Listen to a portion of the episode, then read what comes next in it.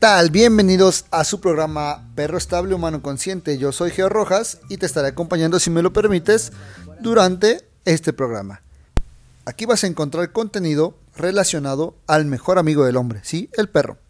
Consejos, tips, trucos e invitados. Este programa está patrocinado por Exerdog, Alto Entrenamiento Canino.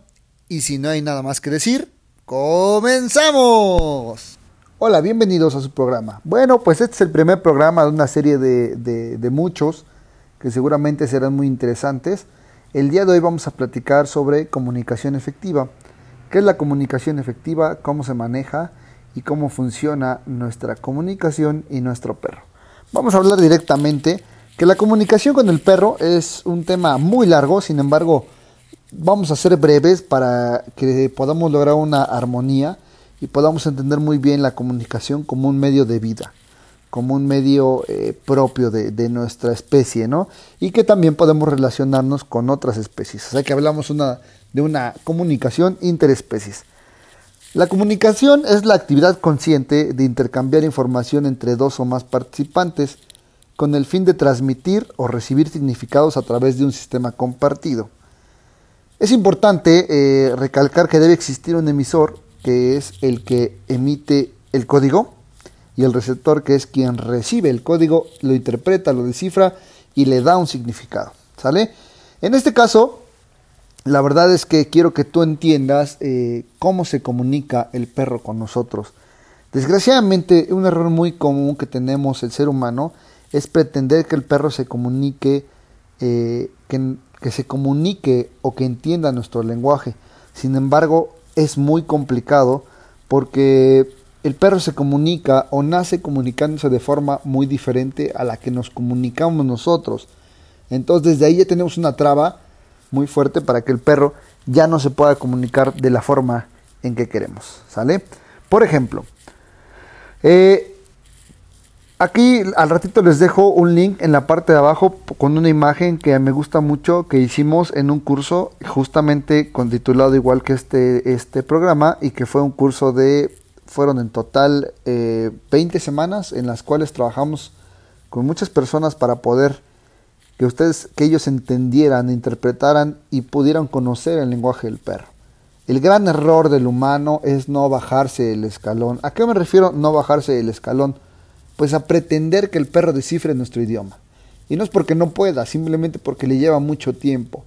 Todos conocemos personas que dicen que ellos tienen o tuvieron perros que solo les faltaba hablar. Pero siempre que pregunto eso, ese perro ya tenía arriba de 8 años, 7, 8, 9, 10, 11 años. Eso quiere decir que ese perro estuvo contigo tanto tiempo que se pudo aprender tu idioma de una manera efectiva, pero tardó mucho. Con lo que, lo que queremos hacer en este programa es que tú entiendas esa parte y tú te puedas comunicar con tu perro en no más de seis meses. En seis meses tú tienes que estar manejando una comunicación efectiva con tu perro que funcione, que él entienda qué te gusta, qué no te gusta, qué, hacer, qué no hacer. Y entonces ahí es donde todo se engloba para hacer un binomio perro-humano estables y conscientes ambos en su, en su, en su calidad, ¿no? Bueno, vamos a ver. Ah, comencemos por, por, la gráfica. Vamos a hacer una, un ejemplo. Vamos a, tocar el tema. Eh, regularmente el ser humano siempre empieza comunicándose con la vista. Después se comunica con el oído. Después con la boca, con la voz después hay, se comunica mediante las señas y después eh, el último sentido que ocupamos es eh, la nariz, que es el olfato. Y bueno, el perro se comunica completamente diferente. Por ejemplo, el perro se comunica primero con la nariz y después con los ojos, cosa que es al revés en el humano. El humano primero se comunica con la vista y el perro, la vista, nuestra vista es similar o, tiene una importancia tan grande como su olfato. El perro cuando nace, nace ciego y nace sordo, pero nace con el olfato ya muy bien desarrollado. Eso es lo que le va a permitir sobrevivir en este mundo. Porque con el olfato detecta dónde está la tetilla de la mamá, dónde está la mamá, dónde están los hermanos, eh, cuántos hermanos son, dónde está el calor, todo eso lo detecta con la nariz y también de, con esa forma puede comer. Ellos no ven, sin embargo saben dónde está la tetilla, dónde está la leche, cuál es la tetilla que tiene más leche. Y bueno, es, el, su nariz es 10.000 veces más poderosa que la nuestra. Entonces, si nosotros tuviéramos un nariz, podríamos definir todos los olores que generan todos los procesos químicos de nuestro cuerpo en cualquier momento y podríamos detectar hasta un desbalance, una enfermedad y demás. Por eso es que los perros de trabajo también ya están haciendo ese tipo de cosas. Entonces, el perro se comunica con la nariz, pero cuando al humano le hemos o nos han enseñado a mandar olores para que el perro los pueda interpretar? No, ¿verdad? Es complicado.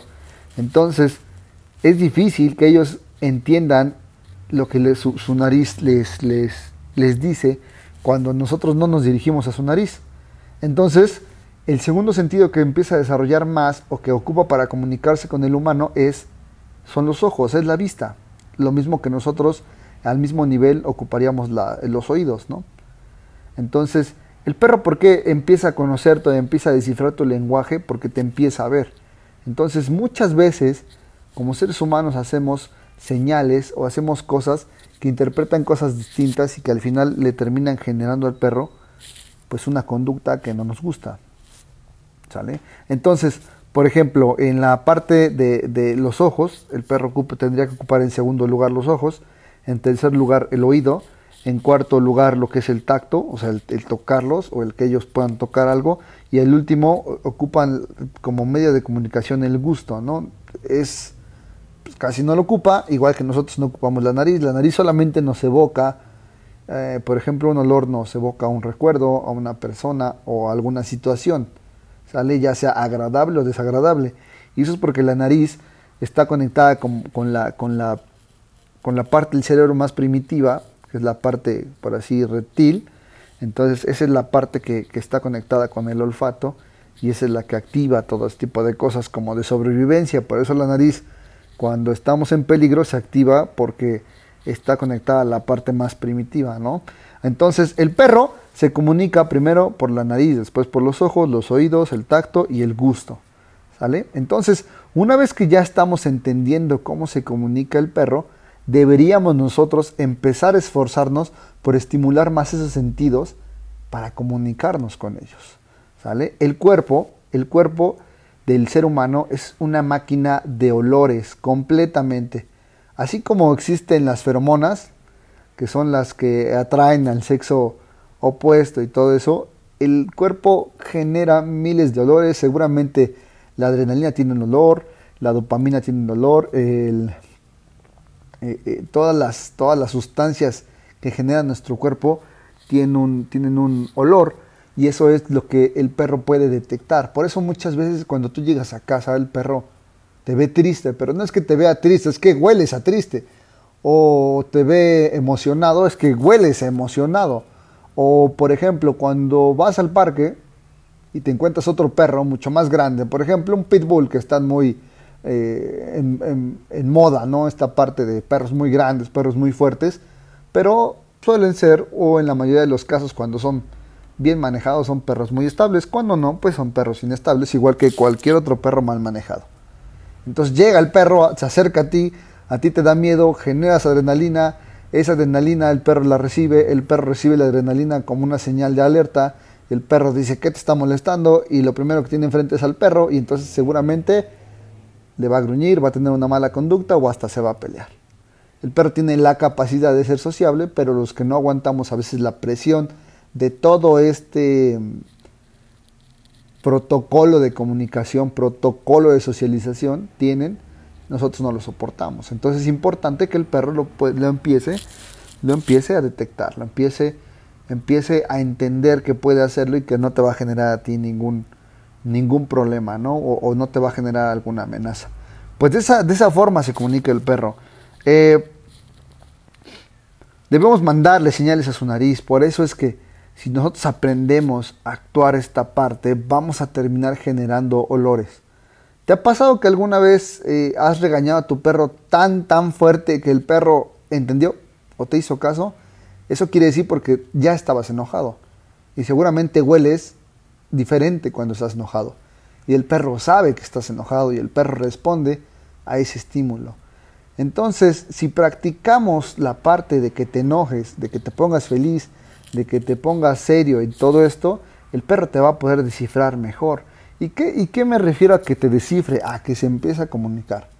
Entonces, si tú empiezas a ocupar toda la parte del enojo o de la actuación del enojo o del olor del enojo en las cosas que no te gustan, las vas a poder erradicar.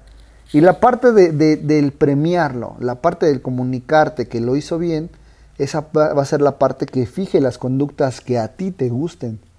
Es importante que entiendas que de esa forma trabaja el perro. El perro, su cerebro es muy básico, entonces trabaja mediante experiencias. Ellos hacen una acción. Si la acción les resulta agradable o conveniente, la voy a seguir realizando. Pero si me resulta al revés, me resulta y se me hace una mala experiencia, me genera un trauma, me lastima, me duele o no me gustó, la dejo de hacer. Entonces, en ese punto es donde vamos a entrar con la comunicación de inicio. Yo sé que muchos ya han de estar pensando, a ver, yo quiero que este cuate me diga cómo es que le voy a hacer decir a mi perro que me brinque en la espalda para que haga un truco o que haga un truco o que haga muchas cosas padres o que me obedezca. Bueno, pues vamos a empezar por lo básico. Hay que empezar a decirle al perro que sí me gusta y que no me gusta. Que sí me gusta con el premio y que no me gusta con el enojo. ¿Sale? O con el castigo. No es necesario que toques a tu perro. No es necesario que lo castigues, que le pegues. Mm, hablamos de estímulos, de estímulos positivos y negativos. Negativos cuando son eh, algo que no te gusta y positivos cuando quieres fijar la conducta. Y fijar la conducta no es otra cosa que premiar cada vez que hace algo bien para que lo siga haciendo. Y la parte del estímulo negativo es castigar o darle el estímulo negativo cada vez que hace algo mal para que lo elimine. Nos vamos a referir al castigo, castigo porque es fácil de entender, castigo. ¿Sale? Podríamos ponerlo igual eh, reprimir o podríamos igual eh, poner remover, pero vamos a entender como castigo a la parte que yo voy a generar para que el perro no vuelva a hacer una conducta o cuando hace una conducta que no me gusta, yo pueda reprimirlo o castigarlo, ¿sale? Y la, parte del premio, premio y castigo, para que sea fácil, el premio en la parte que tengo que fijar la conducta. Por ejemplo, premio. Por ejemplo, llega mi perro y en vez de que me brinque, se sienta. Entonces, cuando se sienta, yo lo toco, lo acaricio y le digo que lo hizo muy bien. ¿Ok?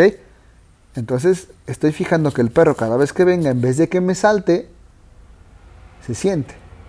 Y al revés, si tuviera yo un perro que cada vez que viene me brinca o me empuja con las patas, entonces lo castigo. Le digo que no, muy fuerte, me hago el enojado y cuando él tenga sus cuatro patas en el piso, lo toco para premiarlo. Entonces él va entendiendo que si sube a mí es algo que no me gusta, pero cuando está en el piso es algo que me gusta. Una vez que tengamos la conducta ya más pulida, entonces ya no voy a tocarlo cuando solamente tengas cuatro patas en el piso, sino cuando esté sentado. Entonces cuando viene y quiere saltarme, le digo que no, espero a que se siente y cuando se sienta ya le doy el premio.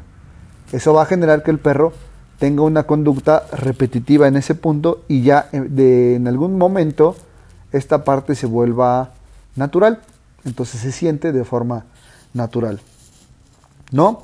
Entonces, hay muchas emociones, hay emociones eh, muy distintas y tan parecidas a la vez. Mucho de la comunicación que tenemos con nuestros perros es equivocada. Eh, atiendo a mucha gente que tiene problemas básicos en su casa y regularmente el problema que, más me encuentro es que su comunicación está pues muy limitada, está muy descompuesta y no tienen un orden. No está mal eh, que no haya comunicación, no, no culpo a la gente por eso, es normal, es como ir a otro país y pretender que todos hablen lo que yo hablo porque yo soy don Juan Camaney y yo quiero que todos hablen español, pero aquí hablan solo puro mandarín. Entonces nos pasa, nos pasa como personas eso, que pretendemos que ellos aprendan nuestro lenguaje y no nosotros el suyo. Yo creo que lo más respetuoso sería si quieres interactuar con nosotros, pues esfuérzate por aprender nuestro idioma, ¿no? Ya más adelante seguramente también aprenderemos el tuyo o empezaremos a comunicarnos mejor Entonces, de esa forma es como funciona. La gente no quiere, quiere que el perro se comunique con ellos y no al revés. Ahí está el problema. Y mucha gente educa a su perro eh, pues con los consejos del, periódico, eh, de, que los remuevan, los castiguen y les revuelcan en, sus eh, cuando van al baño y, pues eso no está mal, es directamente una agresión, cuando el perro puede entenderlo, pero con un lenguaje muy básico. Y el lenguaje básico que te propongo el día de hoy pues es el de premio y castigo.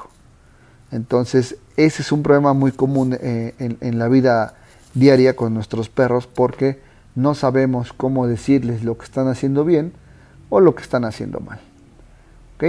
Bien, vamos a seguir sobre el tema de la, de la comunicación, sobre el punto de cuáles van a ser los, el lenguaje básico. El lenguaje básico vamos a ocupar primero la palabra del no. Todos significan que es no. ¿Alguien no sabe qué es no? Todos saben que es no. ¿Sale? Vamos a entrar directamente con la palabra del no. Pero tiene que ser un no muy convincente, un no que ayude, un no que se dé cuenta el perro que lo está haciendo mal.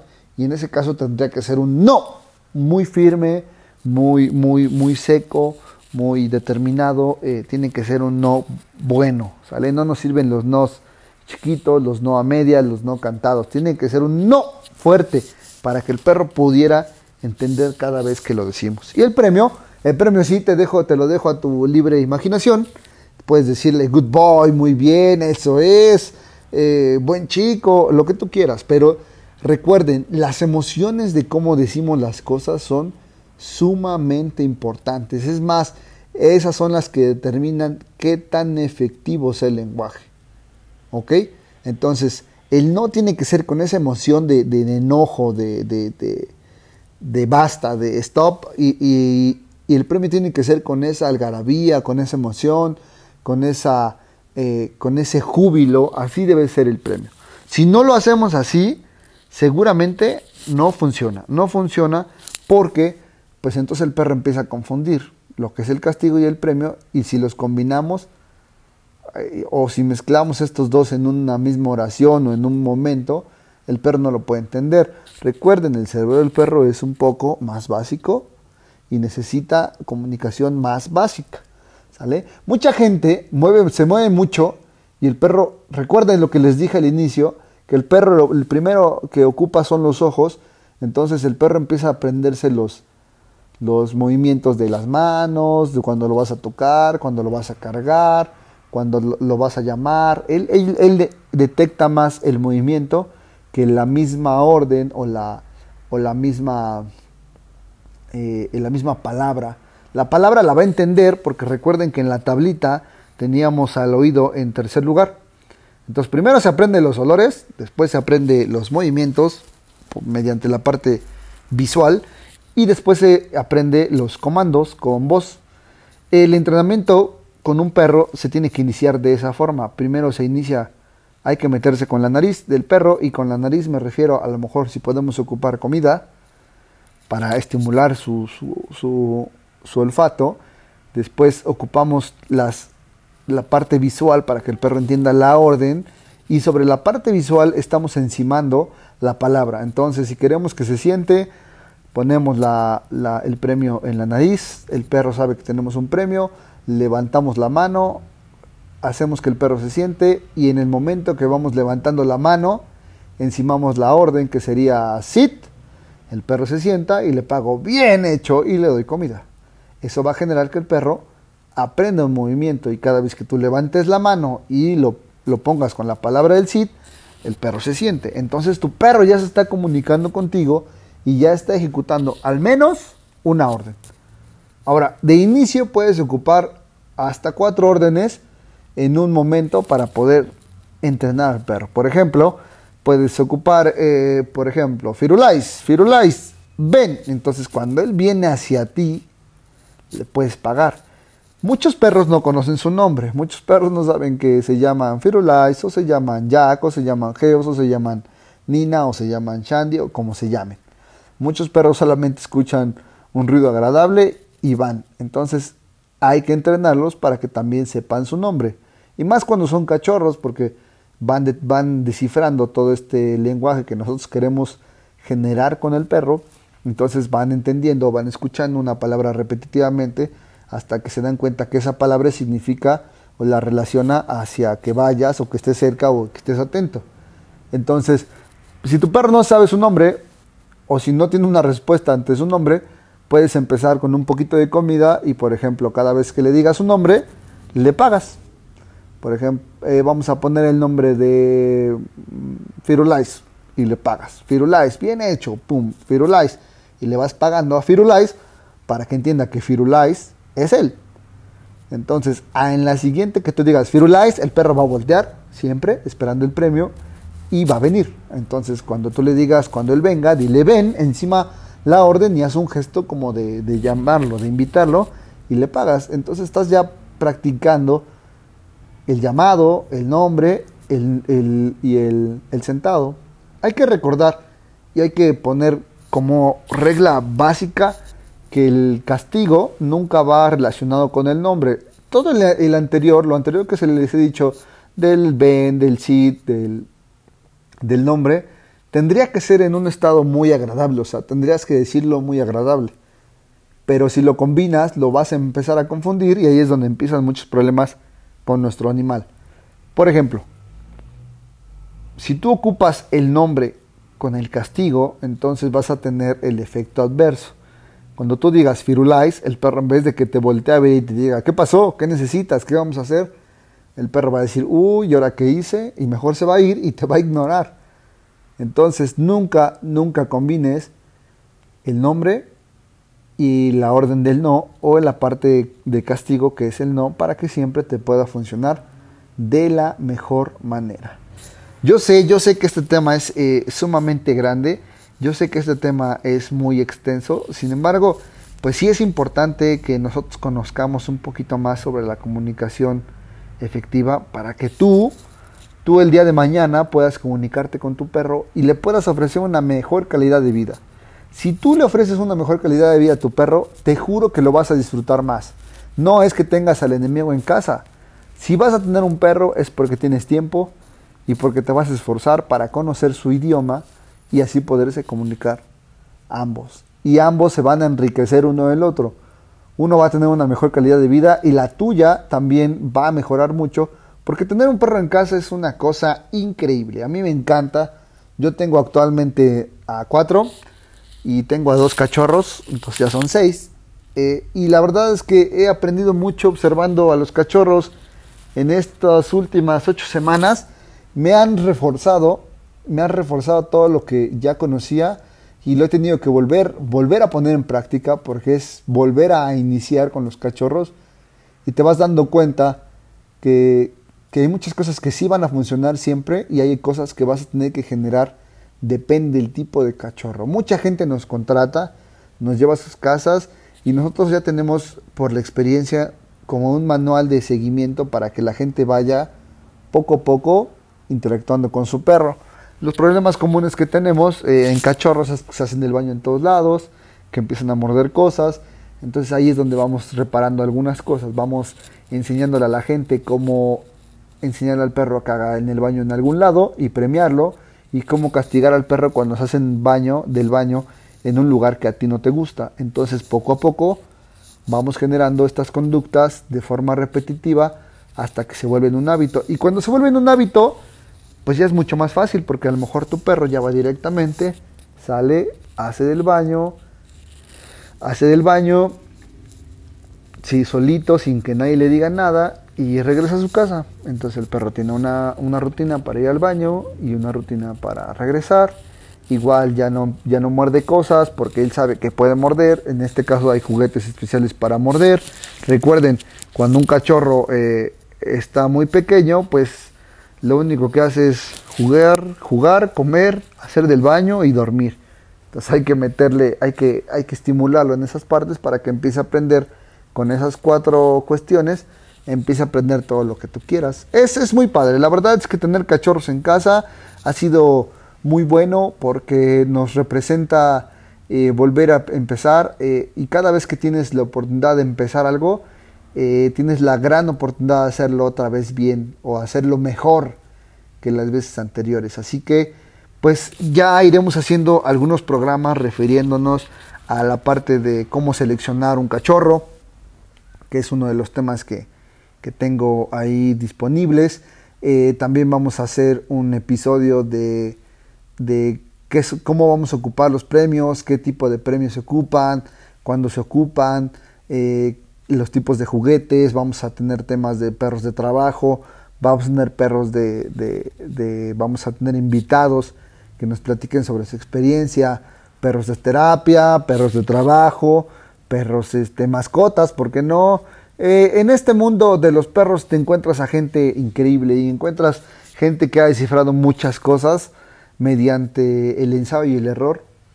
Eh, aquí en nuestra comunidad, estamos en México, en Puebla, para ser exactos, hay un gran un parque que es muy grande, que se llama Ecoparque Metropolitano, y la verdad es que es el parque más grande que hay aquí en Puebla para perros, es para personas, pero poco a poco nos fuimos metiendo y gracias a eso ahora el parque nos, nos permite la entrada, pero sin exagerar, al fin de semana yo creo que le han de entrar como unos 600 perros entre sábado y domingo en diferente, durante todo el día y, la verdad es que los perros se la pasan increíble al poder convivir con, su especie y al poder relacionarse, para poder comunicarse con ellos.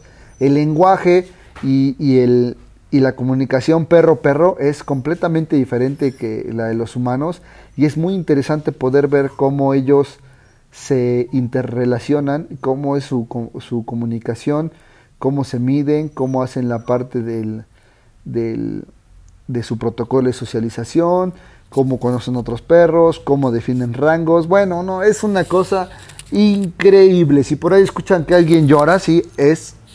¿Quién es? Es Magno. Magno, eh, Magno es un border collie de apenas dos mesitos de vida y por aquí ya está dando lata que ya quiere ir al baño. Pues ya los voy a dejar, ya me voy porque tengo que cumplir mis obligaciones de padre responsable y tengo que ir a sacar a mi perro al baño porque ya eso es lo que me está indicando. Y eso es lo que tengo que hacer para que el perro aprenda a hacer del baño en el lugar que yo quiero. No saben el gusto que me da. Este es el primer programa que, hacemos. Eh, lo hacemos porque queremos o tenemos la inquietud de que la gente conozca un poquito más sobre el tema y esté más empapada. La información es gratis, la información es para compartir y, si no la compartimos esa información no sirve de nada. Entonces vamos a estar haciendo este tipo de podcast para ti, para que los vayas escuchando en el auto, cuando haces ejercicio o simplemente en tu casa y también nos puedas ahí tener presentes. De verdad nos da mucho gusto poder acompañarte. Vamos a estar haciendo uno por semana y en cuanto tengamos más tiempo seguramente vamos a estar haciendo más. Vamos a tener invitados y demás. Si tienes algún comentario para mejorar, lo recibimos con muchísimo gusto. Si también tenemos comentarios, críticas y todo, todo eso nos fortalece y nos ayuda a crecer. Eh, lo mejor de todo es que nos puedas escuchar, que puedas sacar algo de este tema y seguramente en algún momento lo puedas compartir con otra persona. En algún momento también a nosotros nos llegará esa ayuda y así hacemos una cadena interminable de buenas acciones y buenas cosas. Yo me despido, te repito, soy Geo Rojas y te voy a estar acompañando a lo largo de estos programas. Vamos a seguir tocando temas importantes y de verdad estoy muy muy contento de que hayas podido escuchar la primera emisión de este tu programa que se llama Perro Estable Humano Consciente. Gracias, que estés muy bien y que tengas un excelente día. Hasta pronto.